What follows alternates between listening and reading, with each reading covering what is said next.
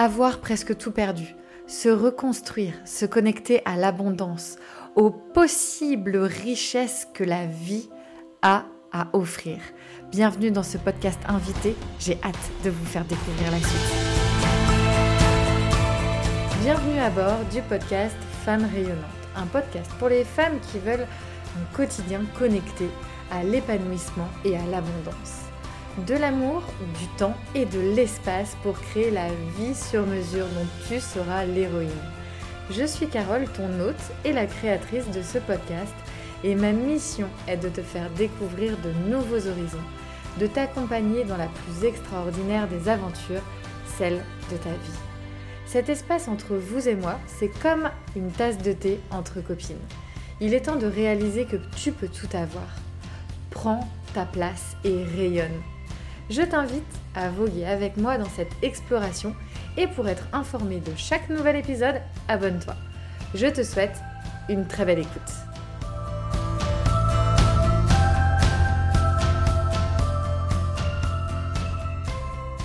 Bonjour les filles, j'espère que vous allez bien. Je suis super contente de vous retrouver dans ce podcast du mois, dans ce podcast invité du mois.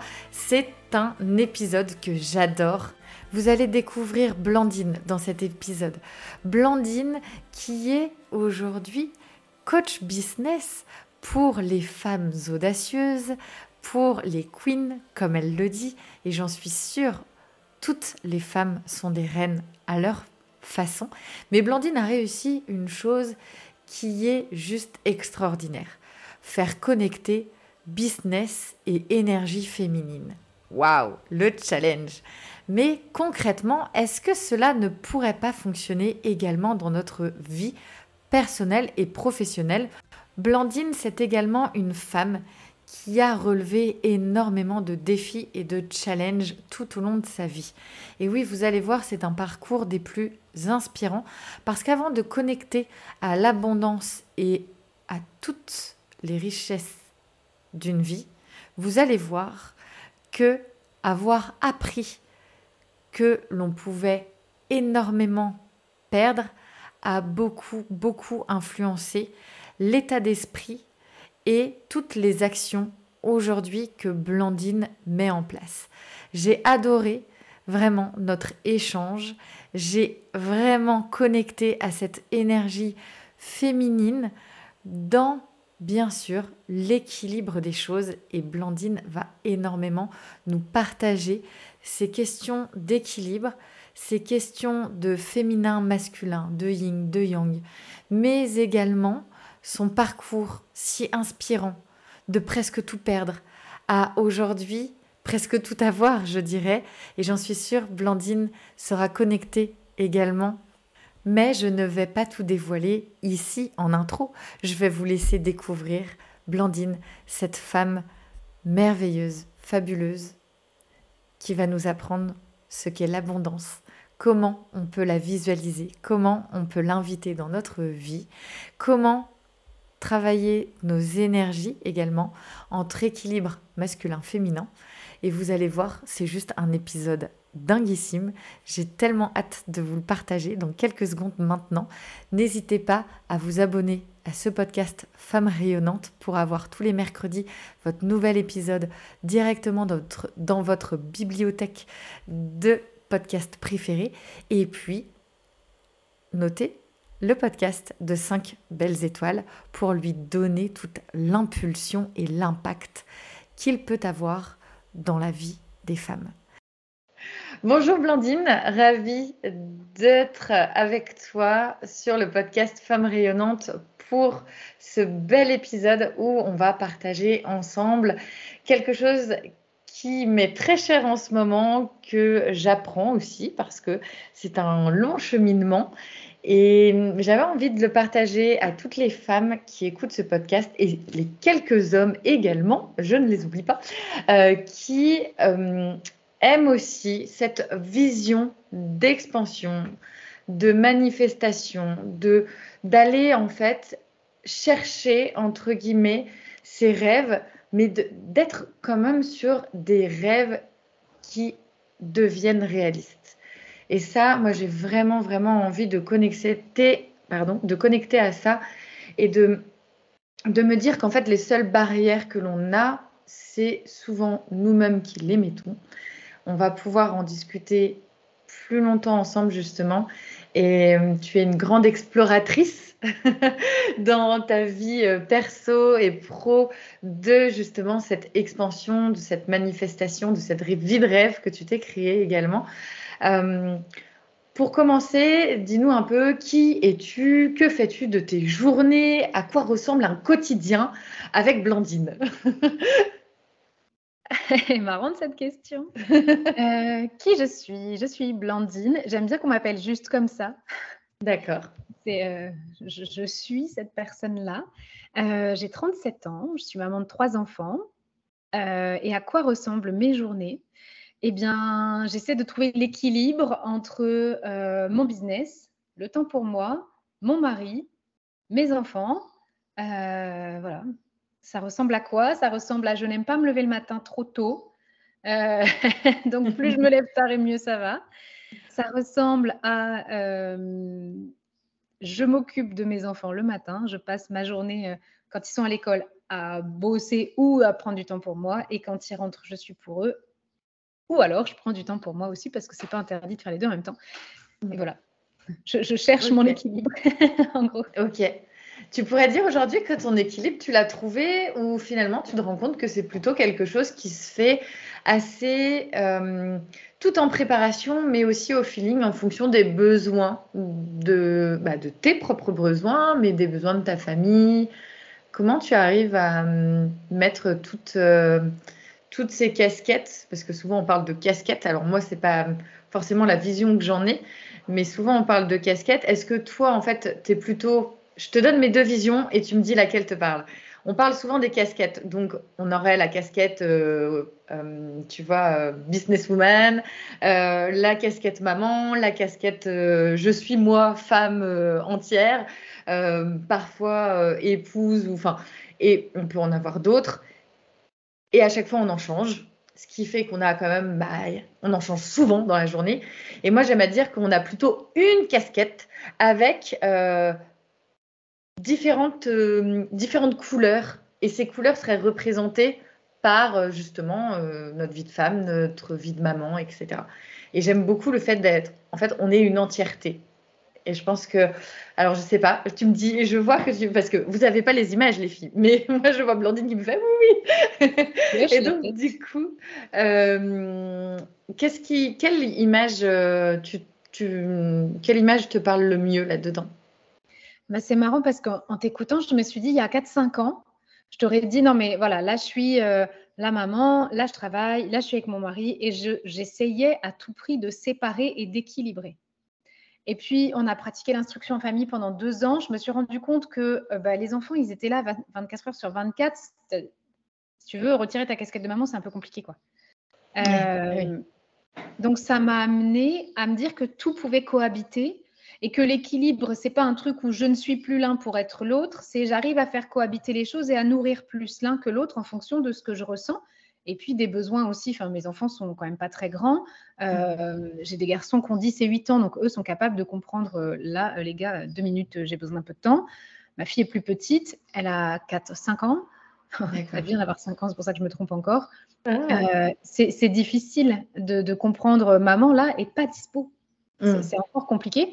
Donc, ça demande de faire cohabiter les choses et d'être adaptable. Et j'ai beaucoup appris ça, l'adaptabilité avec l'instruction en famille, tu vois.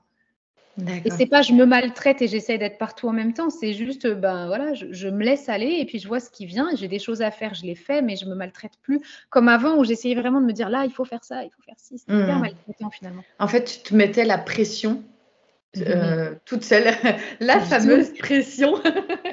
tu te mettais, enfin, il y a cette euh, vraiment tout à l'heure, euh, je disais que justement on est entre guillemets nos plus grands perturbateurs pour aller vers la vie de nos rêves. Et ben en fait c'est pareil pour notre quotidien, notre vie quotidienne. On est finalement nos plus grands bourreaux entre guillemets. C'est qu'on on va se mettre une pression de dingue. Enfin, je pense que tu le disais, trois enfants, instruction en famille, ok.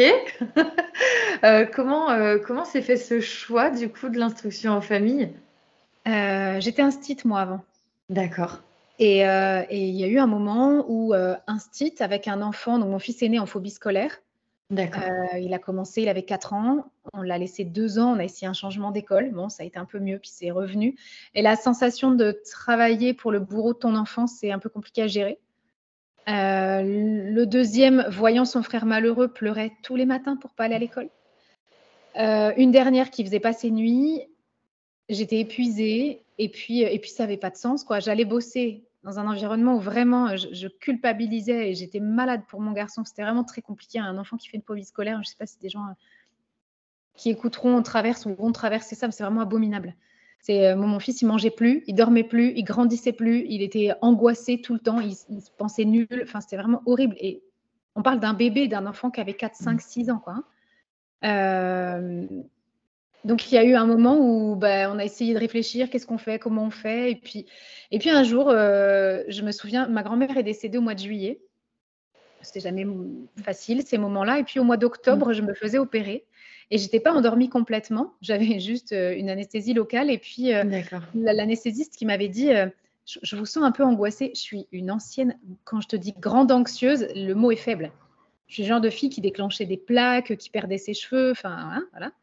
Euh, donc il me dit, je vous sens un peu stressée, je, vous donne un truc, ça va vous détendre. Il me dit, votre mari va vous adorer comme ça.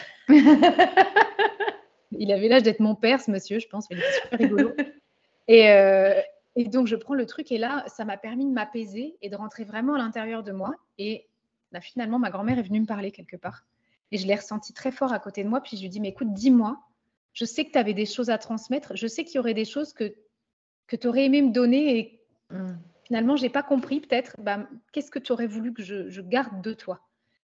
Et là, c'est devenu logique en fait. Reprendre mes enfants à la maison, arrêter de bosser, m'occuper d'eux et vendre ma maison. Je suis rentrée le soir, j'ai dit à mon mari, j'ai trouvé. On va vendre la maison, on va déscolariser les enfants, on déménage, on va où tu veux, il faut juste que ça rentre dans notre budget. En fait, on partait pas et on faisait pas l'instruction en famille alors que ça nous travaillait parce que bah, financièrement, on se disait, je peux pas arrêter de bosser, le, prêt de la maison, il est basé aussi sur mes revenus. On avait le revenu juste pour payer le loyer, mais après, il faut quand même manger. Quoi.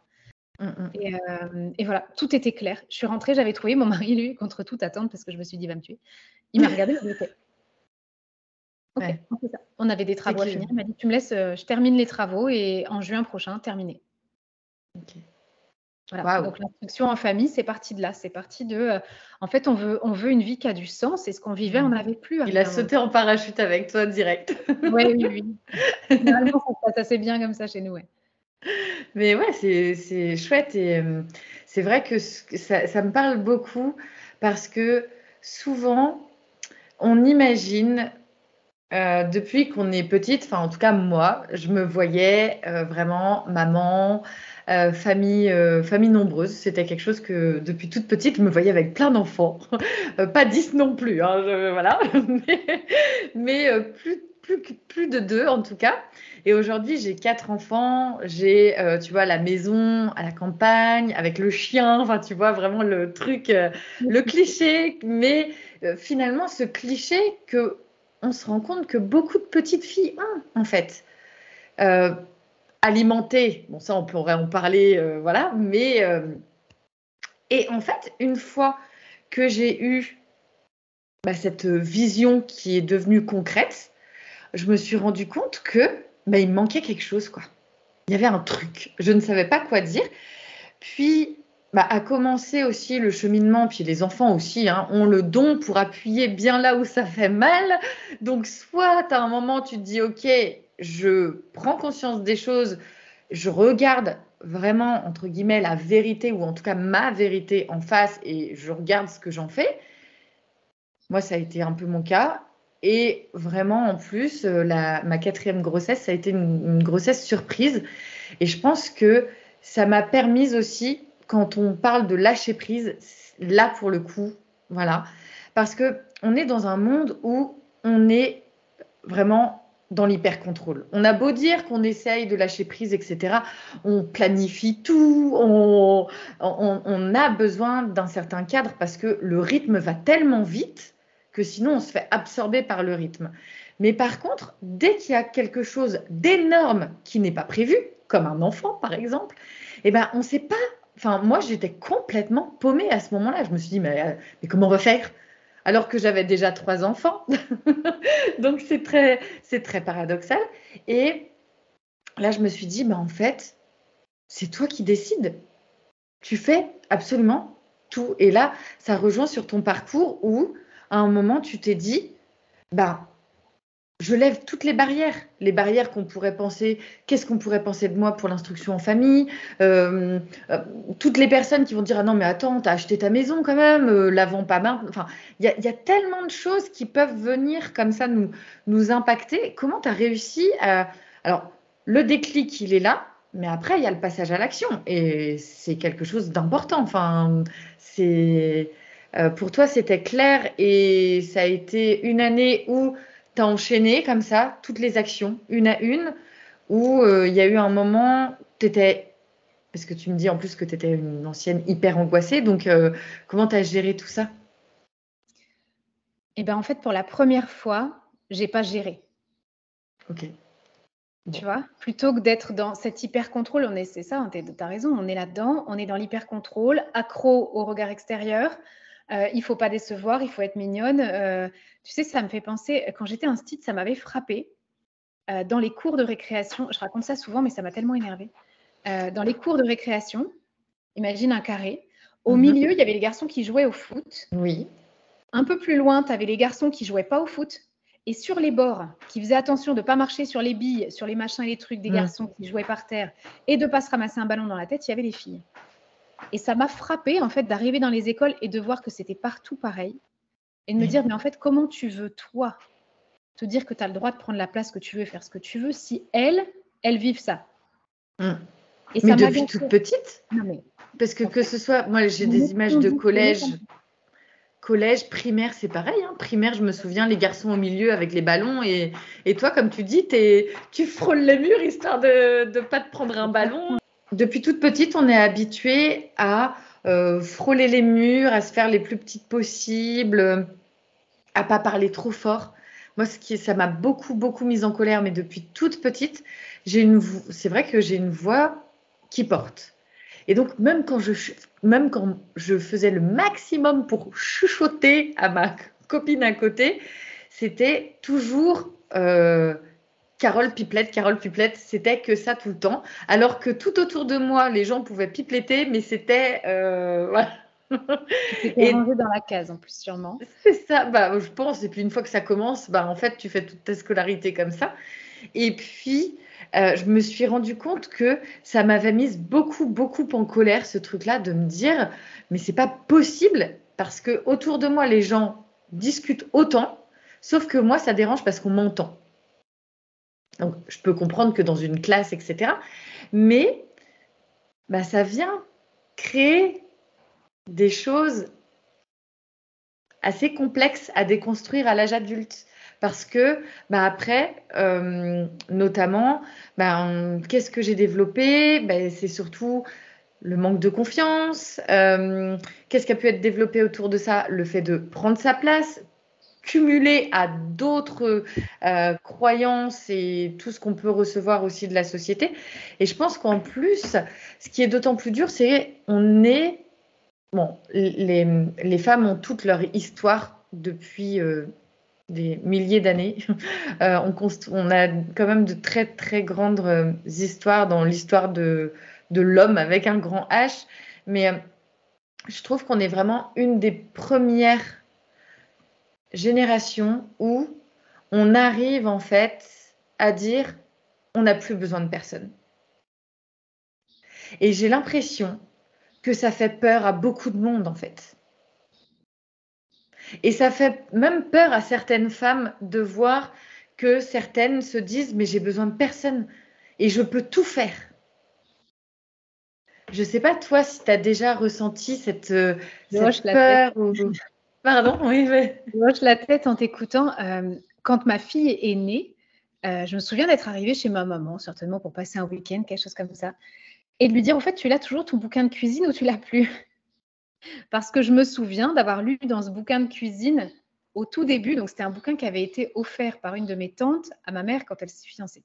Donc, euh, tu disais 10 enfants, mes grands-parents avaient 10 enfants. L'une des sœurs de ma maman lui a offert, quand elle s'est fiancée avec mon père dans les années 80, euh, un livre de cuisine et dans lequel il était écrit euh, Madame, quand votre mari rentre du travail, évitez de l'assommer avec vos ennuyeuses histoires domestiques. Il a travaillé toute la journée, il est fatigué, virgule, lui.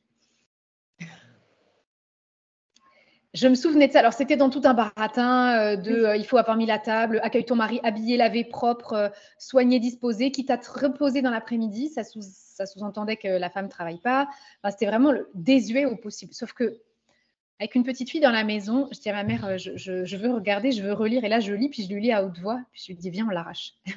je me revois avec ma mère, en train d'arracher son bouquin et de jeter ça dans son feu. Parce qu'on s'est construite, enfin, nos mères se sont construites comme ça, avec l'image de, euh, de la petitesse au féminin, de la soumission au féminin. Ça a bénéficié, je pense, voilà, à, un certain nombre d'hommes hein, qui se sont construits grâce à ça. Et on a encore les vestiges de ça. Donc aujourd'hui, la petitesse au féminin, c'est l'héritage de ça. C'est l'héritage de toutes les femmes qui n'ont pas eu le droit de donner leur avis, qui n'ont pas eu le droit de parler, qui n'ont pas eu le droit de prendre de place. Et nous, on arrive en se disant, on va le faire. Et je pense, alors je vois moins ce truc-là dans mon job, euh, les femmes qui ont peur des autres. Par contre, bah, en fait, en vrai, on n'a pas le mode d'emploi. quoi. Mm. Et puis, on a oublié que on a un fonctionnement qui nous est propre parce qu'on est femme. Et pour moi, c'est important cette notion de je vais faire du business, je vais cartonner, mais je ne vais pas le faire au masculin, je vais le faire au féminin. Et il y a des nuances. Et c'est pour ça que dans mon cas, je parle pas mal de business sacré, de féminin sacré. Pour moi, c'est important de revenir à l'essence de la femme dans sa grandeur et pas dans le tais-toi, sois mignonne, sois gentille, parle pas trop fort. Euh, si tu étais euh, toujours à lever le doigt dans la classe, tu étais une tête d'ampoule, on voulait pas de toi. Mm. Tu vois, il y, a toutes ces choses-là. Alors, ce que tu me partages, c'est hyper impactant parce que c'est ce que l'on vit au quotidien et notamment, moi, je l'ai vécu avec une expérience que je partage beaucoup, qui est la vision de la Miracle Morning. Par exemple, la Miracle Morning, elle est écrite par un homme qui a sûrement pas des enfants en bas âge. Euh, enfin, il y, a tellement de choses que on lit le bouquin, on se dit, oh yes, le mode d'emploi, tu disais, on n'a pas de mode d'emploi. Donc on essaye d'en trouver, on, est, on expérimente, on teste. Sauf que tellement de choses sont faites pour les hommes. Euh, c'est l'autre jour, justement, je travaillais sur ce côté féminin-masculin, sur tout ce qui est aujourd'hui calqué sur un modèle masculin, parce que ça a été pensé par des hommes. Sauf qu'en fait, tout autour de nous, c'est pensé au masculin. La taille d'un écran de smartphone, c'est fait pour les tailles, c'est fait pour la taille d'une main d'un homme. C'est absolument pas calqué pour les femmes. L'autre jour, c'est pareil, j'en parlais en story, ça fait rire toute la communauté.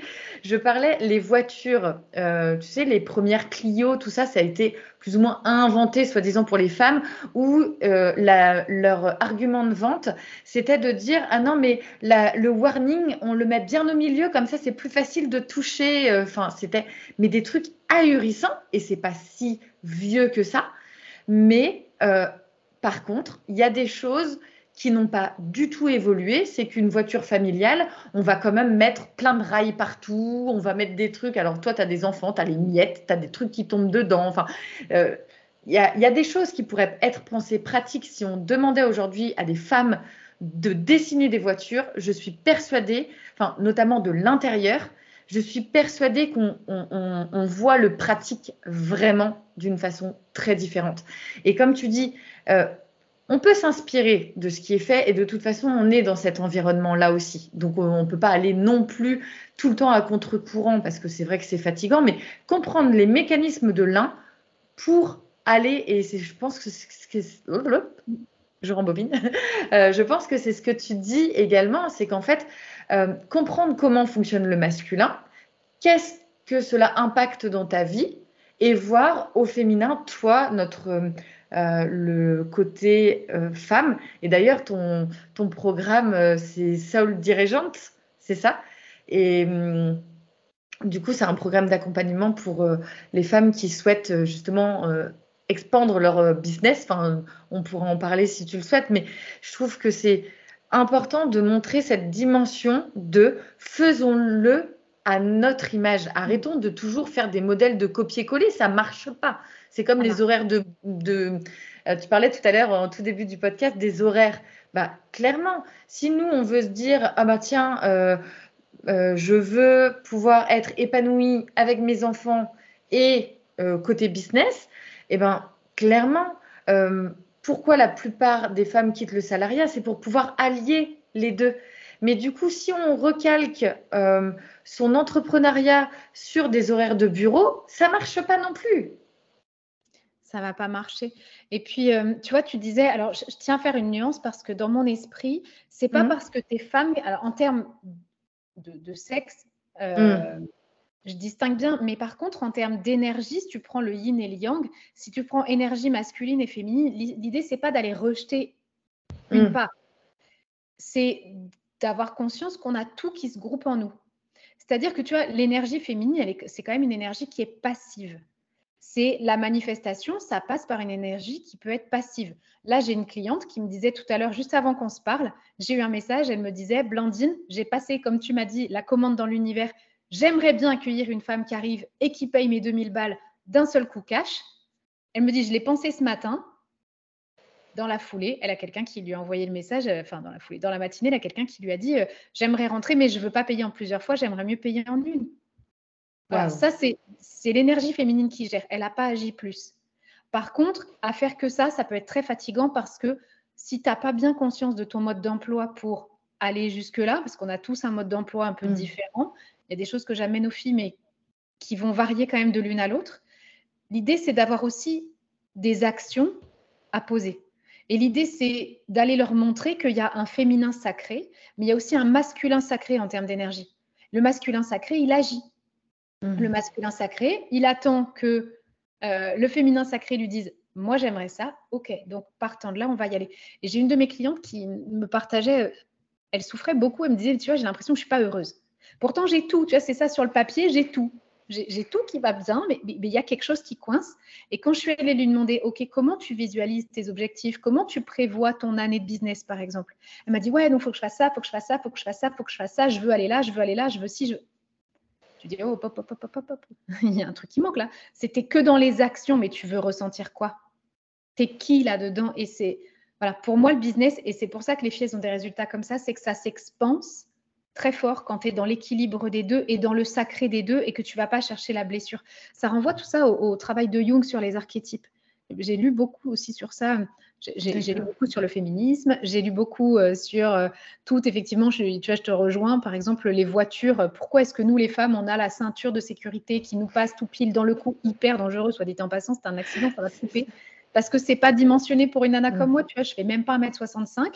je suis trop petite pour ma grosse voiture. Donc la ceinture, elle me blesse. Bah mon mari fait 1m92, lui, ça ne gêne pas. Bah ouais. Bah oui, oui, mais c'est, c'est, mais je trouve que, comme tu dis, euh, ne pas opposer, mais plutôt l'un travaille avec l'autre, et ce côté où on prend conscience, prendre conscience déjà, c'est, on dit souvent que c'est la moitié du chemin parcouru, mais c'est vrai. 80%. Mais... Ouais, 80. mais euh, parce que les actions, elles se font que si on prend conscience avant. Et ça vient servir quelque chose de plus grand. C'est pas euh, je pose ma petite brique et puis je vois en, en, empilant mes petites briques ce que ça donne. Non. Euh, quand tu veux, je sais pas moi, construire une, une, maison, admettons, bah, tu y vas, euh, tu cherches un terrain, après ben, tu, euh, tu vas commencer à faire des plans, à visionner, tu vas modifier, tu vas y revenir. Et, finalement, la construction, c'est la dernière étape. Et ça, je pense que c'est important parce que euh, ben, là, on va dire que le côté faire, c'est, on va dire, plutôt le côté masculin. Mais c'est intéressant, le, le masculin sacré, J'en entends, j'en ai pas beaucoup entendu parler. Est-ce que tu peux euh, développer un petit peu ce côté masculin sacré? Parce que même expliquer rapidement féminin et masculin sacré, parce que parfois euh, ça peut être assez, euh, assez vague comme, comme terme. Ça reprend ce qu'on dit énergie féminine, énergie masculine. L'énergie féminine, c'est l'énergie de la visualisation, de la manifestation, l'énergie masculine, c'est l'énergie de l'action. Quand on mhm. est dans la version blessée, c'est euh, je suis pas dans l'équilibre. Je visualise pas, j'y vais tout de suite. Euh, tu sais, dans le monde du travail, on fonctionne beaucoup, beaucoup comme ça. Moi, je me souviens de femmes qui harcelaient d'autres femmes. Parce que la sororité, on l'oublie, tout ça. Donc, tout ce qui est sororité, amour, mm. euh, euh, maternité, mais dans le sens fécondité. Tu vois, le, fait d'être fécond, le fait d'être dans l'accueil, etc. Tout ça, c'est très féminin. Quand on se détache du féminin sacré, on devient une harceleuse potentiellement. Ou alors, on, regarde les autres femmes et on. Moi, j'appelle ça putasser. on les regarde et on critique. Il y a, il y a beaucoup ce truc-là. Là, on est dans du féminin qui est blessé. Quand on quand on est mauvaise les unes envers les autres, quand on oublie la sororité.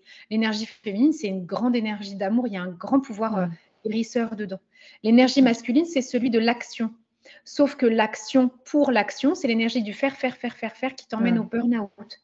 Donc là, on est dans le masculin sacré qui agit, mais s'il n'a pas un féminin euh, sacré qui l'encourage, il va être dans la blessure. Disons que l'idée, c'est que ça parte du sacré pour rester sacré. Et si hmm. tu es dans la blessure, tu deviens blessé. Le masculin, il l'envisage pas, il bâtit pas. C'est pas son énergie. Et les hommes ont, d'ailleurs un peu plus de facilité à être dans l'équilibre. Là où nous, les femmes, on nous demande d'oublier la part intuitive, etc. Et c'est là où moi, je me souviens de m'être dit, mais c'est quoi le sens de cette vie où je laisse, je laisse mes mômes J'en ai deux qui pleurent. J'en ai une où Nounou me dit, euh, pas facile. Hein, tous les jours. Non pas que ma fille n'était pas facile, mais, mais, quand je lui ai dit, écoutez, voilà, je reprends les enfants et je m'occupe d'eux, elle m'avait dit, vous avez raison, votre fille, elle est malheureuse. Elle a besoin de vous. C'était pas, enfin, je veux dire, elle a gardé notre deuxième, c'est c'est une perle cette femme. Elle est adorable, de gentillesse, d'amour. Oui, tu savais que tu pouvais vraiment faire confiance à ce qu'elle te.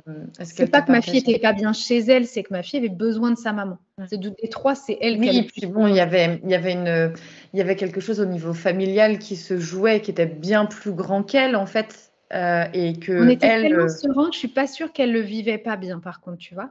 Ah oui. Je pense qu'au contraire, on l'appelle encore même Miss Tout va bien, tu vois. Elle, c'est elle est belle, hein tant, qu'elle a son petit monde avec elle, tout va bien. Mais, euh, mais petite, elle avait beaucoup besoin de sa maman, puis en même temps, comme tous les petits, si tu veux. Oui, oui, oui. Franchement, euh, enfin, moi, pour avoir vécu euh, une partie aussi de, entre travail salarié et, et donc mes enfants, avec du recul, je me dis, mais comment j'ai pu parfois rester au travail? En fait, j'aurais dû juste dire, bah là, je suis désolée, mais je pars, quoi. Comment j'ai fait pour reprendre le boulot? Mon fils, il avait deux mois et demi, mon aîné. Je suis partie travailler à une heure et quart de route de chez moi. Je partais le matin, il n'était pas levé. Je rentrais le soir, et il était quasiment couché. Bah, je l'ai fait. Je pense que, comme tu dis, on est déconnecté et puis finalement, on, va à l'encontre de, de on tout. trahit soi-même. Oui, c'est ça, c'est ça. Et c'est très. ça ne veut pas dire que l'entrepreneuriat, c'est la seule solution d'ailleurs. Oui, non, on peut, euh, oui, parce que parfois c'est même plus compliqué, parfois l'entrepreneuriat que le salariat où c'est hyper cadré. Parfois la solution, ça va être de dire, bah, peut-être euh, prendre un, mi-temps, enfin, il y, a tellement de possibilités. C'est, on, fait aussi le quotidien à l'image que l'on souhaite. On peut aussi, lorsqu'on est euh, notamment, bah, par exemple, deux parents, euh, se dire bon bah ok est-ce que moi je peux peut-être faire une journée de télétravail euh, est-ce que la personne avec qui on est adulte peut faire aussi une journée? Bah déjà ça enlève deux jours dans la semaine. Après le télétravail c'est pas facile non plus mais ça permet de se connecter quand même plus facilement et d'avoir bah, une liberté. Mais en quelque sorte enfin moi aujourd'hui dans l'entrepreneuriat ça m'arrive très très régulièrement. Je suis présente pour mes enfants mais très souvent je travaille jusqu'à 22 23 heures le soir ça, ça m'est arrivé au début, mais ça m'arrive plus par contre. Ah au début, bah, les enfants étaient là, donc je travaillais pas le matin. Le matin, c'était instruction. De 14 à 15, 15, 30, la sieste de ma fille, je travaillotais. Les enfants, ils étaient, enfin les garçons étaient en, temps libre à ce moment-là. Et on refaisait des choses en fin de journée. Puis vers 18h, 18h30, je m'y remettais jusqu'à 20h. Et éventuellement le soir. Et puis surtout euh, le week-end, samedi et dimanche. Parce que notre vie, elle était comme ça et que je m'en fichais des jours de la semaine. Et puis, il y a eu un moment où je me suis dit, c'est un peu lourd, tu vois, de plus profiter le week-end, ça me pesait. Mm. Euh, et puis, c'est le moment où les, enfants, c'est pour le coup, c'est mon aîné, la phobie scolaire, mais c'est aussi sa demande de retourner à l'école. Euh, donc il y est retourné, on a appelé tout de suite, il a dit qu'il voulait aller à l'école. Notre but, c'était pas du tout de contrarier quoi que ce soit. Donc il est retourné à l'école. Et, et, ça se passe bien. ils sont, parce que du coup, il a dit je veux y aller. Les autres ont dit bah, nous, on veut. nous, c'est la, la, tribu. c'est notre meilleur pote. Hein, donc s'il va quelque part, nous, on suit. On suit. Euh, et, ça se passe très bien. Et j'ai récupéré à ce moment-là euh, des semaines un peu plus traditionnelles, mais je profite de mes enfants le week-end euh, comme il se doit et comme j'en ai envie surtout, parce que quelque part, tu vois, j'écoutais ce que tu disais, puis je me disais, ouais, mais il y a peut-être des mamans ou des papas qui n'ont pas envie, qui ont envie de, de, s'épanouir dans le travail et leur relation avec leurs enfants euh, passe pas devant, tu vois. Ils cherchent leur équilibre, je pense, autrement. Et, je crois qu'il y a vraiment chacun à inventer sa réalité. Mm. Euh, et, ça demande un peu de créativité parce qu'on on est toujours euh, très. Euh, c'est tout l'un ou tout l'autre, tu vois. Mm. Toujours très envie de ça, d'absolu. La réalité, c'est qu'on peut inventer mille et une choses. Je parlais de ça avec une cliente hier qui me disait qu'elle avait une de ses copines qui a une quarantaine d'années et, qui lui disait ah ben, en ce moment toutes mes amies divorcent, en ce moment toutes mes amies divorcent. Puis un jour elle mm. l'appelle et lui dit bon j'ai quelque chose à t'annoncer. Elle m'a dit bon bah ça y est j'ai pensé qu'elle divorçait. Et puis non, ils ont inventé une autre manière de vivre leur couple, mais elle voulait juste euh, lui parler de ça et lui raconter parce qu'elle savait que c'était son amie et qu'elle pouvait lui confier ça. Et j'ai trouvé ça intéressant, tu sais, de dire, ben, en fait, on n'est pas toujours très créatif. On a l'impression que c'était soit entrepreneur, soit parent, soit au boulot. et encore, tu vois, je dis entrepreneur au boulot comme si c'était pas la même chose. Euh, on, voudrait tout maîtriser, encore une fois. On voudrait faire rentrer des ronds dans des carrés. C'est souvent une phrase que je dis. bah, ça marche. Ouais, mais je comprends tellement. Bah, c'est exactement ce qu'on disait euh, avec Stéphanie euh, euh, sur, sur le précédent podcast. Et c'est dingue. il y a quelques années de ça, ça doit faire un an et demi, donc c'est pas des années, c'est quelques mois. J'ai rencontré une personne et ça beaucoup, beaucoup. Enfin, ça m'a interpellée et ça rejoint exactement ce que tu dis. En fait, le, monde dans lequel on vit, c'est quand même nous qui dessinons ce que l'on veut. On a quand même la possibilité et on a de grandes libertés.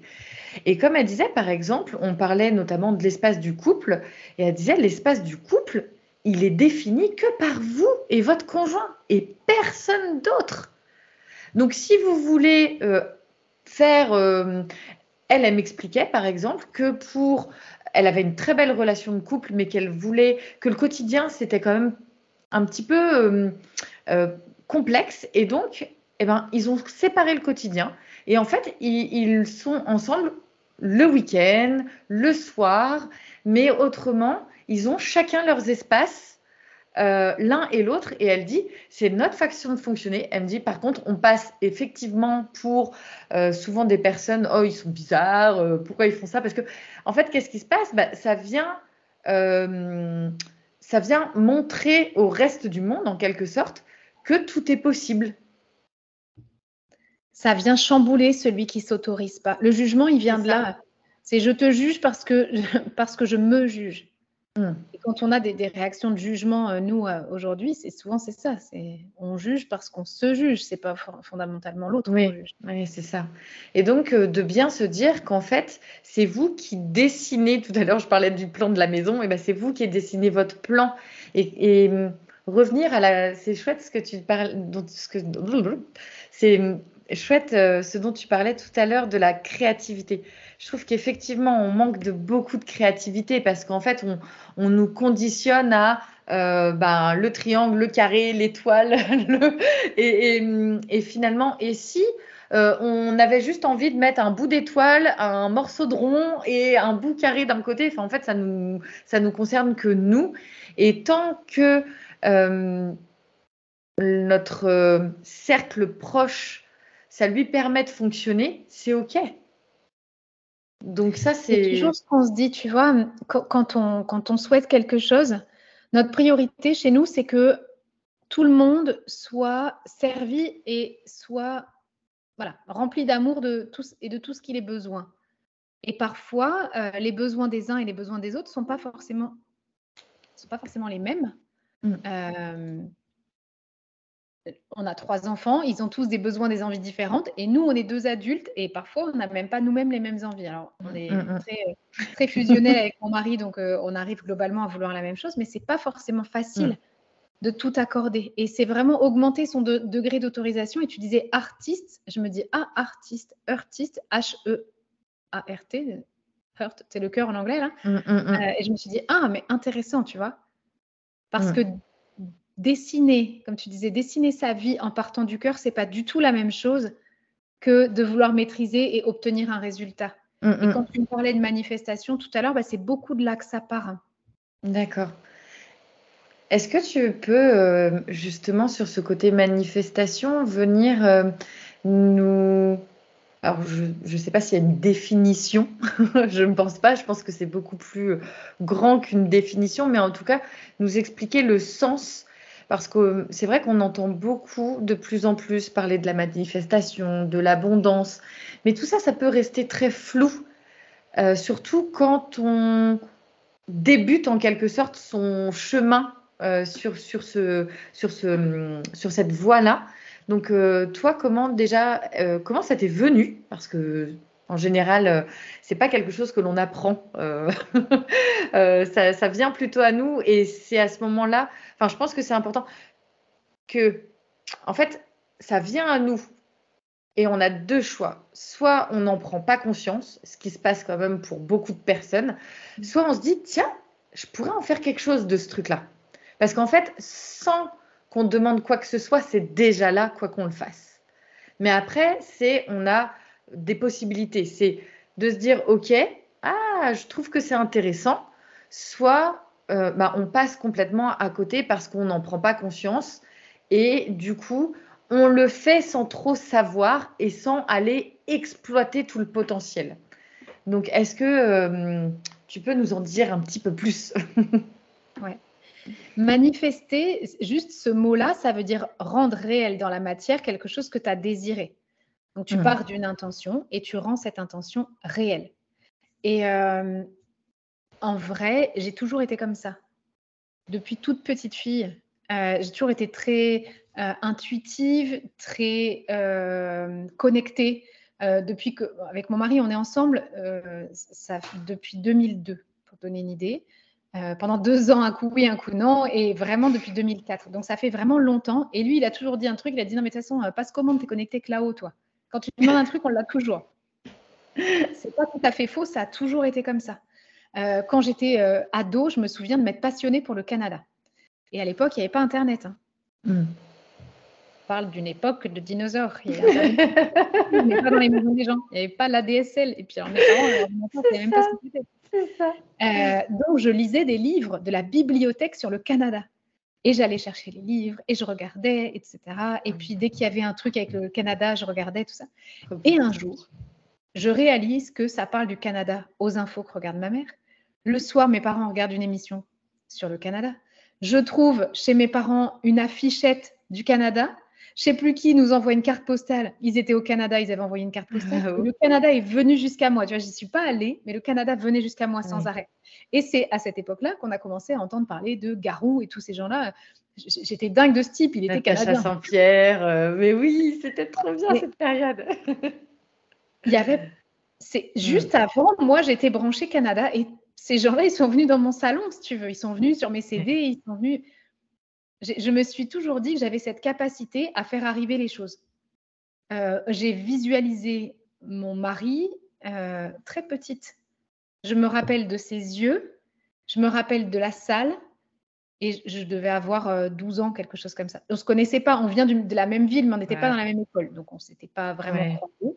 J'ai rêvé, je me souviens de ses yeux. Et quand je l'ai vu la première fois, je me suis dit, ah bah c'était lui. Ah ouais. Et je ne me suis même pas tellement posé de questions. Je savais que ça allait venir comme ça. Et j'ai toujours eu beaucoup ça.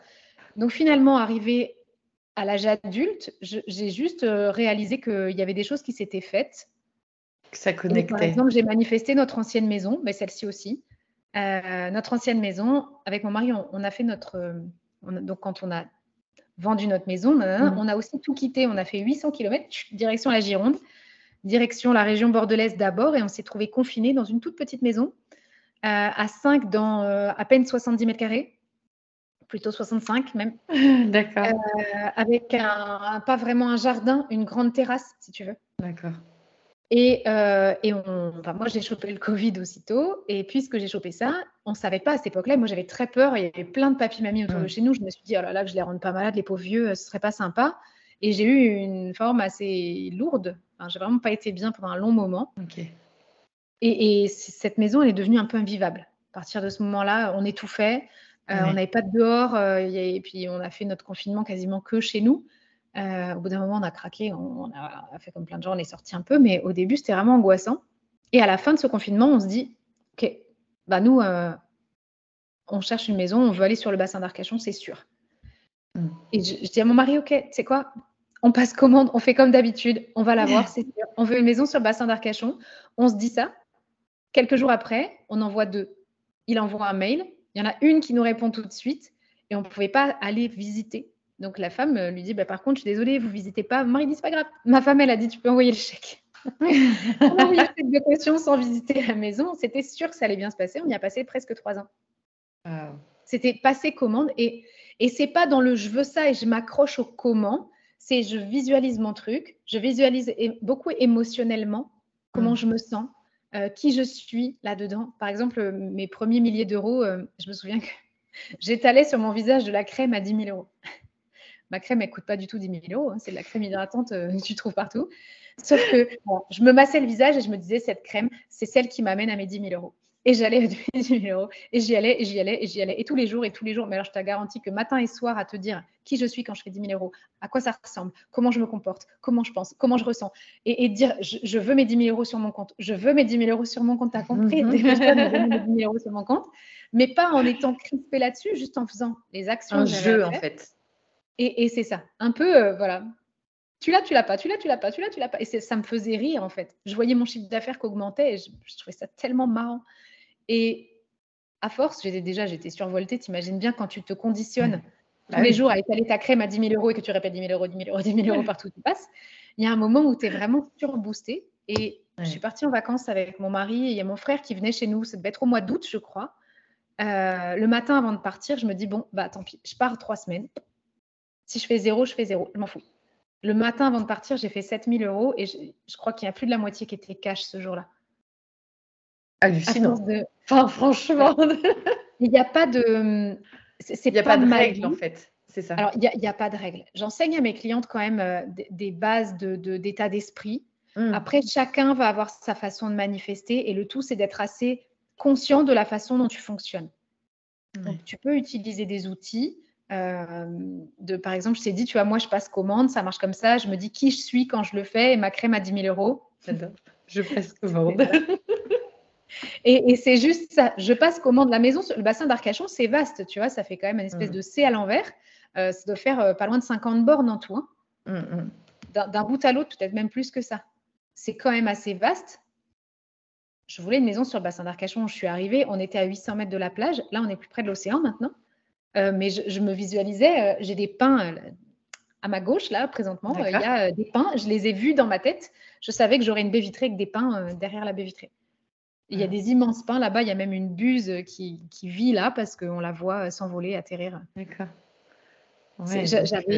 c'est pas je veux ça et je veux pas maîtriser le résultat. Juste, je fais le travail de demander, puis je fais le travail à l'intérieur de pas crisper parce que tu vois, je disais à ma cliente tout à l'heure qui me dit c'est fou Blandine avec ce que tu m'as dit, ma cliente elle est arrivée, elle paye cash mes 2000 euros.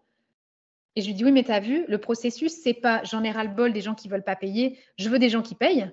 C'est, mmh. ça serait pas trop rigolo d'avoir quelqu'un aujourd'hui qui me dirait qu'elle paye cash. Oui. C'est vraiment l'invitation. Enfin, comme tu dis, tu passes commande, mais tu, enfin, en fait, tu passes commande et tu invites en même temps. Enfin, c'est pas. Euh, c'est pas le mental qui euh, travaille, c'est ton ouais, c'est ça. Mmh, mmh. Et euh, quand même, pour, pour un peu atténuer le truc, parce que la manifestation existe, ça n'empêche pas de vivre des grosses merdes. Ah bah, oui. on, a, bien mangé notre lot. Je te garantis qu'on a eu ce qu'il fallait un peu plus jeune. Euh, on, a, on, a, bien eu ce qu'il nous fallait. C'est ma deuxième entreprise. La première, je l'ai fermée avec plus d'argent, avec pas savoir comment j'allais payer mon loyer, avec tout hmm. ce que ça occasionne comme difficultés administratives, financières et tous les gens créanciers, etc. J'en ai, développé un temps une phobie administrative, c'était affreux. C'est pas c'est pas l'assurance de jamais avoir d'ennui. Mmh. C'est pas une baguette Oui, parce que la, vie te mettra. Euh, c'est, on est comme mmh. chez tout le monde. Des fois, il fait beau, des fois, il pleut. Mmh. Oui, moi j'aime beaucoup, euh, j'aime beaucoup ce côté apprendre qu'en fait on est des êtres cycliques et que dans ce que l'on vit, on a forcément des saisons ça fait partie du. J'aime à dire vraiment que ça fait partie du game. Donc, soit tu apprends à vivre avec et te dire ah, euh, ben, ce matin, la vie a envie de se marrer un peu avec moi. Comment je, comment je perçois les choses Il y a des fois, c'est super dur, comme tu dis. Hein, euh, je trouve que chaque. Euh, il y a des expériences géniales, il y a des expériences hyper douloureuses qui impactent sur aussi plusieurs années et parfois on ne sait même pas comment se dépêtrer de ce truc. Tout ce qu'on sait, c'est qu'on est capable, on est capable de se surélever, de se, euh, de se dire que dans tous les cas, ça va aller. Je pense que c'est aussi cette mentalité de se dire que quoi qu'il arrive, ça va aller. On, La confiance, c'est la conscience. La confiance que des fois le cadeau, il arrive mal emballé, c'est ça aussi. J'ai fait une interview euh, d'une femme il y, a, il, y a, il y, a, plus de deux ans, peut-être pas loin de trois ans sur Instagram. Si tu veux aller voir, je te recommande. Euh, dans mes toutes premières vidéos, hein, c'était vraiment les toutes, toutes, premières. Je ne sais même pas si je de la retrouver. euh, J'ai interviewé Claire et Claire, elle était euh, la maman de deux petites filles, Iliana et Eulalie. Et Eulalie est, est née avec un, un, syndrome et elle est décédée, elle avait 5 ans, juste après le confinement. Et j'ai interviewé Claire parce que, euh, j'en ai encore des frissons à chaque fois que j'en parle, ça me fait ça. J'ai interviewé Claire parce que je trouvais qu'elle avait une vision des choses qui était vraiment, mais alors vraiment à appliquer comme modèle. C'est-à-dire que j'ai pas accueilli quelqu'un dans un, dans un live sur Instagram qui était en mode euh, désespéré. J'ai accueilli une maman qui vivait un truc affreux, qui vivait, je pense, le pire truc qu'on puisse avoir à traverser dans sa vie de maman ou de parent, euh, mais qui par contre était capable de voir le beau là-dedans. Je trouvais ça mais d'une ça me fait des frissons. oui, mais j'en ai aussi en t'en parlant. Euh, elle n'a pas pleuré pendant le live. Je, l'avais prévenue que, voilà, si elle ne le sentait pas, elle venait pas. Elle, elle avait accepté euh, de venir me parler de sa fille. Et, euh, et elle était dans la reconnaissance. J'avais trouvé ça mais tellement puissant. Parce que ça tu peux vivre en fait les pires moments. Il y a un moment où même si tu vis les pires moments de ta vie, tu as aussi conscience que bah, c'est comme ça. Tu as conscience que tout est changeant. La vie, c'est comme ça. Tu disais, c'est cyclique. Quand tu as conscience que la vie est cyclique et qu'il n'y a rien qui va rester et que tu ne vas pas crever, quoi. Même si je pense que cette mm, mm, mm. douleur qu'elle a vécue, ça, ça doit être euh, peut-être euh, pire que de fermer ses yeux et de ne pas les rouvrir le lendemain. Euh, mais par contre, elle était dans la gratitude. Mais tellement. Oh, je, l'ai trouvée vraiment incroyable, cette fille. J'ai fait plein d'interviews à cette époque-là qui étaient très, très inspirantes. Mais je pense que c'est un de ceux qui m'a le plus marqué. C'est dans l'horreur, tu arrives quand même à voir le beau. Moi, ça m'a secoué. Hein.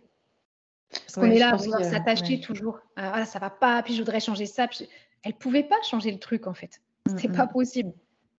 Mais par contre, c'est euh, j'ai plein d'amour. Euh, Accepter malgré la douleur mmh. et, essayer de, de, voir ce que, ce que tu peux apprendre en fait de ça, quelle, quelle sagesse ça peut t'apporter, parce que je pense que ça, ça doit t'apporter quand même énormément, énormément de.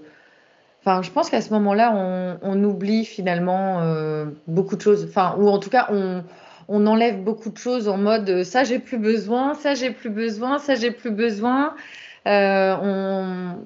C'est vrai qu'on est dans un monde où on a tendance à, surcharger nos sacs à dos à fond et, et en plus à se poser 10 000 questions en fait, on n'a pas trop. Moi, je me suis rendu compte, notamment avec quatre enfants en bas âge, qu'il y a plein de questions que je me pose plus. J'ai plus le temps de me les poser. Et, je préfère me dire, bah écoute, quelles questions tu as envie de te poser? Et du coup, je choisis. Je suis en capacité de choisir les questions auxquelles je veux. Euh, alors, parfois, je trouve réponse. Parfois, j'accepte juste de ne pas avoir la réponse tout de suite et, et c'est OK. mais ça reste un petit peu euh, quelque part euh, dans ma tête. mais c'est ça. Mais par contre, effectivement, de se dire que c'est un peu. Je sais que tu as hum, partagé beaucoup aussi sur le zéro déchet, le minimalisme, il y a voilà, des, des mois et des années en arrière. Mais ce côté de garder ce truc du 20-80. En fait, finalement, 80% des choses que euh, que l'on a dans notre sac à dos, on peut vraiment les enlever. Et, ça ne va pas du tout, du tout euh, nous mettre dans des situations périlleuses ou euh, nous mettre en danger ou pas du tout. Mais par contre, ça demande du courage, du lâcher prise, de se dire que on est capable de le faire. Il y a voilà, on a beaucoup parlé de, euh, de croyances, de limites que l'on peut s'imposer. On a beaucoup parlé dans ce podcast euh, ben, de la manifestation aussi. Tout ça, c'est euh, vos possibilités. Enfin, je ne sais pas ce que, ce que tu penses. C'est pas réservé à une élite. Ouais. quand on, quand on a vécu des difficultés suite à, à, la fermeture de mon entreprise, ça nous a pris beaucoup de temps pour remonter la pente. Pour une seule raison, je pense que ce serait allé dix fois plus vite si on s'était pas dit, euh, bah en fait, c'est parce qu'on est des gros nazes et qu'on l'a bien mérité, tu vois. Moi, j'avais un peu l'impression d'être prédestinée à ça et que ça, ça, allait rester comme ça toute ma vie. Et j'ai eu beaucoup, beaucoup de mal à, changer. ça a été un marqueur. Enfin, ça t'a, tout. Comme si c'était collé sur mon ouais, euh, voilà. Tu as essayé, ta foiré. Et je, je, me, je, le, je me vivais comme ça. C'était ma réalité, c'était qui je me sentais être. À partir du moment où bah, on a tout quitté, où j'ai vraiment lâché prise, mon regard sur moi, il a changé. Et puisque mon regard sur moi, il a changé, ma réalité a changé aussi. Hmm. C'est qui Finalement, c'est pas qu'est-ce que je dois faire, c'est qu'est-ce que qui je suis pour faire. Et tu hmm. disais le, minimalisme, ça, dans la période où on a décidé de tout quitter, ben, on a eu un an pour euh, trier notre baraque, euh, revenir à, l'essentiel. Hmm. On est parti avec un camion de 25 mètres cubes à 5 avec des lits, avec des enfants. Enfin, voilà. Alors, les mmh, enfants n'étaient pas dans le camion, on s'entend, mais des jouets, des. Oui, oui, tout. On a une maison, quoi. Je t'assure, je mens pas quand je te dis que j'ai rempli deux pièces de ma maison de choses qu'on a données. Des piles et des piles de choses qu'on qu'on accumule, qu'on garde, qui, qui sont là posées, qui servent à rien, juste à nourrir une espèce d'ego de ah bah parce que j'ai ça, j'existe. Tout ça n'a pas de sens. Mm, et je, me sens beaucoup plus légère. Là, on a déménagé, t'imagines, on a passé trois ans dans une maison, on est arrivé avec euh, un, camion, enfin, on avait trois fois pas d'affaires. On arrive ici, on a encore trouvé le moyen de trier. De diminuer, bah oui. On a trié avant de partir, et là, mon mari me disait, hum, je pense que je vais aller faire un petit tour par là-bas. cette démarche-là, elle est vraiment source de, liberté, finalement. C'est ce truc-là qu'on se disait, euh, c'est la liberté d'être. Euh, d'être qui je veux. Et c'est à la portée de tout le monde, c'est pas compliqué. Mm, mm. carrément. Et je trouve que c'est important de dire vraiment ce côté, c'est à la portée de tout le monde. Parce qu'on peut avoir euh, ce truc de se dire Ah oui, mais elle, ceci, ou elle, cela. Euh, parce que notre cerveau, il va vouloir penser comme ça pour euh, nous dire Ah bah oui, mais elle, elle peut parce que ça, ou parce que si. Et pour moi, c'est pas possible parce que je suis comme si, je suis comme ça. Sauf qu'en fait, c'est notre cerveau qui nous dit juste euh, tu restes là où tu es, mm.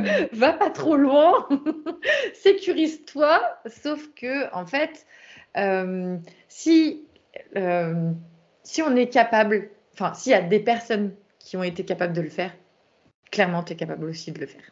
C'est ça. On ne parle pas d'une expédition d'un mois dans le pôle Nord. Enfin, tu vois, ça, ça je pense qu'il y a ce truc, parce que moi, j'ai l'image, j'adore euh, l'explorateur euh, Mike Horn. Vraiment, je trouve que c'est dingue ce qu'il euh, qu'il réalise. Et je me dis, moi, mon game à moi, c'est pas d'aller faire ce que lui, il fait.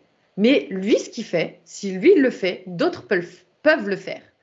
Donc, c'est que moi, ce que d'autres font, je suis capable de le faire. Et en plus, Mike Horn, il n'y en a peut-être pas beaucoup comme lui, mais dans ma réalité, là, moi où je veux aller, trouve des exemples. T'en trouves 10, 15, 20, 30 s'il faut, mais ça te permet d'être focus et de te dire attends, ces femmes-là, elles, arrivent à le faire, donc je suis capable de le faire. Je, oui. Hein enfin, je trouve que j'allais te dire, euh, j'ai écouté l'autre jour, je suis tombée en écoutant la radio sur l'histoire d'un monsieur qui a déposé le bilan de son entreprise et puis qui a reconstruit son entreprise. Et le moment où j'ai écouté, c'est le moment où il disait mais, mais en vrai, moi j'ai pensé à mourir. Et je l'ai pas fait parce que j'avais des enfants, mais je me suis dit à un moment, je, je vais passer sous un train, c'est pas possible, c'est horrible. Je pense que c'est même pas tellement définissable ce que tu vis quand tu fermes ta boîte parce que tu as l'échec. Alors, je ne l'ai pas vécu comme ça parce que ce qui m'a tenu, moi, c'est que j'avais des salariés et que je tenais absolument à ce que ces gens soient payés. Et j'avais que cet objectif-là. Et puis, dans, mmh. dans, cette épreuve-là, j'ai eu de la chance. Je suis tombée sur un. En fait, quand j'ai déposé mes papiers, le président du tribunal de commerce, il était là, à côté de là où je déposais. la dame me fait parler, je raconte mon histoire. Il me dit Venez avec moi, vous. J'avais 24, 25, même pas 25 ans, je crois. Donc, je l'ai suivi et il m'a demandé de raconter mon histoire. J'ai raconté mon histoire, encore une fois tu peux pleurer. Ouais. Il me dit, et donc, euh, vous faites quoi, vous, derrière? Ben, Je dis, je vais chercher du travail. Il me dit, quand? Je lui dis, là, euh, j'attends que mes salariés soient payés. Une fois que je sais qu'ils ont tous eu leur chèque, moi, je vais trouver du travail. Il me dit, mm. vous allez faire comment pour trouver du travail? Je dis, ben, je... n'importe quoi. de toute façon, au point où j'en étais, je lui dis, mais n'importe quoi, je m'en fiche. Il m'a dit, oui, mais aujourd'hui, à l'âge que vous avez sans voiture, vous avez votre permis. J'ai dit, oui, mais la, voiture, elle est à l'entreprise. J'ai plus de voiture. Il me dit, très bien. Et je crois que c'est 5000 euros qu'il m'a obtenu pour que je m'achète une voiture. Les sous, il les a libérés ce jour-là sur mon compte. Quelques jours après, je pouvais me payer une voiture. J'ai rien demandé. Hein. je ne même pas que ça existait. Donc, euh, pardon, c'est les impôts des gens qui ont payé ça. Merci à tous mm. ceux qui ont financé. Euh, je, me souviens que ça, c'était le bon moment, mais je me souviens aussi que bah, on pouvait plus faire de courses, que la banque avait bloqué nos cartes bleues, qu'on a un mm. copain qui nous nourrissait, euh, qu'on ne savait pas si on allait pouvoir garder notre appart, que, c'était horrible. Il y, y, a eu une fois où j'ai dit à mon mari, on n'était pas tout à fait mariés. Euh, je, lui dis, en fait, là, je me pose la question, est-ce qu'on prend un aller simple pour aller à, je sais pas où, euh, à l'autre bout, euh, en Amérique du Sud, dans un coin où on ne retrouvera jamais? Ou est-ce que, ou, est que je, fais une connerie, quoi? C'était horrible. Mmh. Horrible. L'administration, je crois que c'était ça le pire à gérer pour moi. Et ce mmh. monsieur-là, il disait ça, puis je me dis, hey, t'as vu la vache quand même. Rappelle-toi de où tu viens et dis-toi que tu en es là si tu l'as fait, en plus, je, je suis pas là, enfin, j'ai rien d'extraordinaire comme personne. Si moi je l'ai fait, n'importe qui peut le faire. Hmm. Et ça, ça me tient, ça me tient, ça me tient, ça me tient. Et donc j'en parle, j'en parle, j'en parle parce que je veux être sûre que tout le monde est compris. Ben ouais. Et moi, ce qui me bluffe, Blandine, vraiment, c'est les similitudes de vie qu'on a. Euh, parce que bah, le fait d'avoir euh, bon, bah, forcément famille euh, nombreuse déjà il y, a, des similitudes sur notre vie quotidienne. Mais sur, euh, sur ça, euh, mon mari, il y a quelques années, avait une entreprise avec un associé. Et en fait, euh, avec l'associé, ça se... la communication devenait très compliquée. Et mon mari, ne voulant pas que les choses s'enveniment, il a préféré dire OK, allez, je lui laisse l'entreprise. Moi, je vogue à autre chose. Sauf qu'entre-temps, bah, l'associé a fait n'importe quoi en l'espace d'un mois et demi, hein, donc ça va très très vite. Sauf que bah, les papiers n'étaient pas faits. Donc on a plongé, il a plongé l'entreprise et nous, on a plongé avec.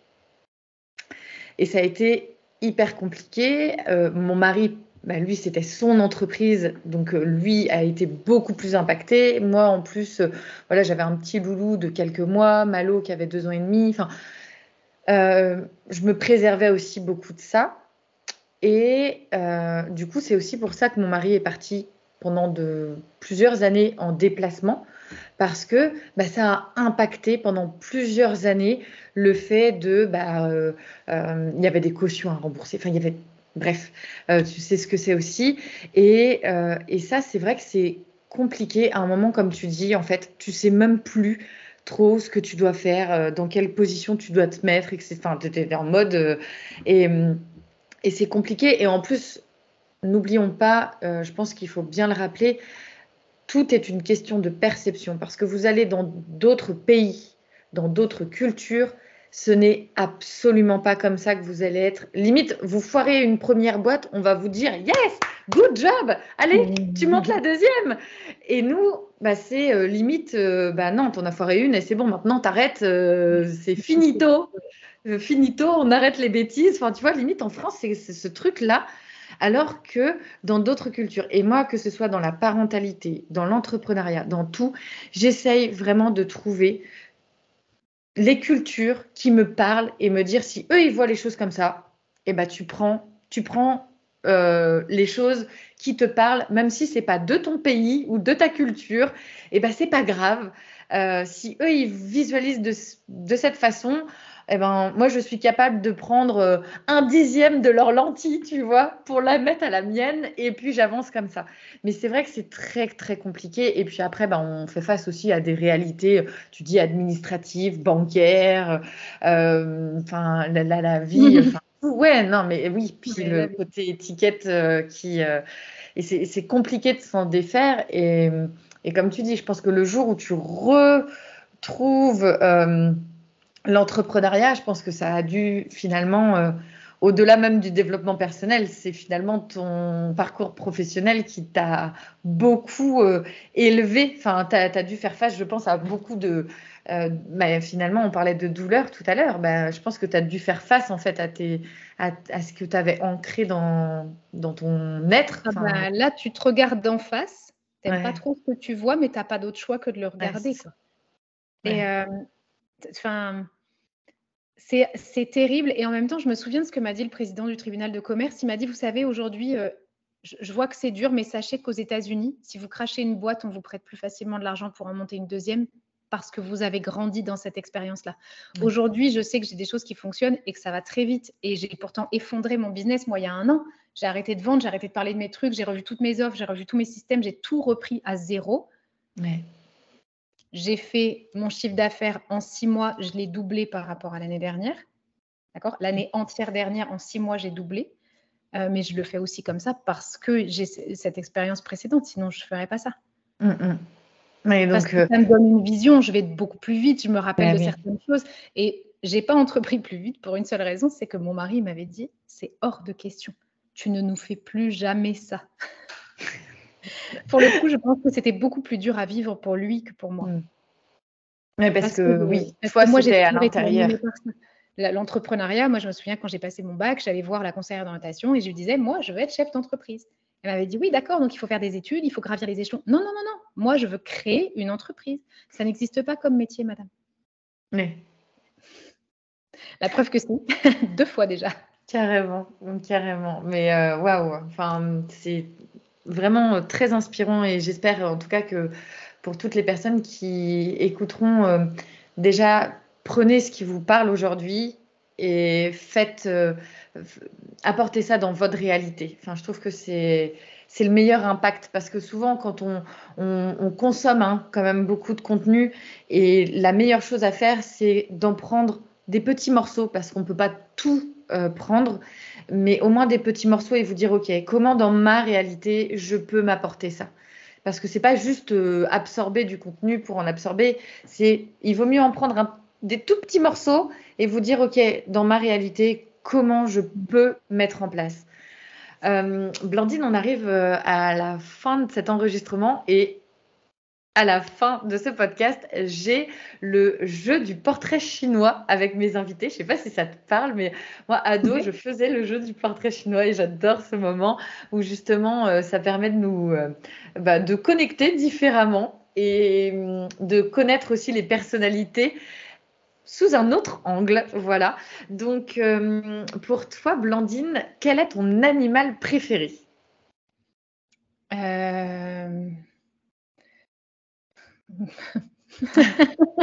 Bonne question. Aïe. Ou celui qui, te représente. Enfin, celui qui te... C'est la buse là qui vient me voir depuis plusieurs jours là. Celle-là, je l'aime. D'accord. Ok. Ton plat préféré? Les pâtes bolo. Les pâtes bolo. Ah, elle remporte un très très grand succès. Ta couleur préférée? Le rose. Le fuchsia, exactement. D'accord. Ta chanson préférée? Ou quelque hmm. chose, en tout cas, enfin une musique qui te, qui te donne euh, les bonnes vibes. Euh. les années 2000, je dirais un truc comme Britney Spears, un truc comme ça. Ok, 2000. Je connecte bien. Euh, un film? Ah, Le Loup de Wall Street. Ça, c'est sûr. Ok, ouais. très, très bon film. Excellent. Mm, mm. J'aime beaucoup. oui. Oui, oui, et puis bah, ça rejoint énormément ce dont on a parlé lors de ce podcast, du fait de créer sa réalité. Pour le coup, un très bon film. euh, bah, écoute, merci beaucoup, Blandine. On est vraiment à la fin de cet épisode. Euh, passé un très très bon moment. Euh, et je mettrai tout dans la description. Je vais même euh, retrouver cette euh, belle vidéo euh, live que tu as enregistrée. Je vais regarder ton feed Instagram pour retrouver cette Tout en bas vidéo dans les avec, C'est- plus dans le feed principal, c'est dans les vidéos tout en bas. Je les ai pas D'accord. Ok, et ben du coup je, je mettrai en lien pour que les auditrices et auditeurs puissent, puissent la regarder. Et puis je mettrai également toutes euh, tes coordonnées pour que euh, bah, la communauté puisse te découvrir aussi et te voir, parce que voilà, on t'a entendu, mais euh, C'est juste alors. découvrir, euh, voilà. Merci beaucoup. Est-ce que tu souhaites ajouter un mot ou comme tu veux? Non, écoute, juste merci et puis merci à tous ceux qui auront écouté jusqu'au bout. Merci pour Ouais. votre temps. Merci beaucoup. À très bientôt. Merci beaucoup pour votre écoute. On se retrouve la semaine prochaine pour un nouvel épisode. Merci, merci beaucoup de faire partie de cette fabuleuse communauté des femmes rayonnantes. Je vous embrasse. À la semaine prochaine. Ciao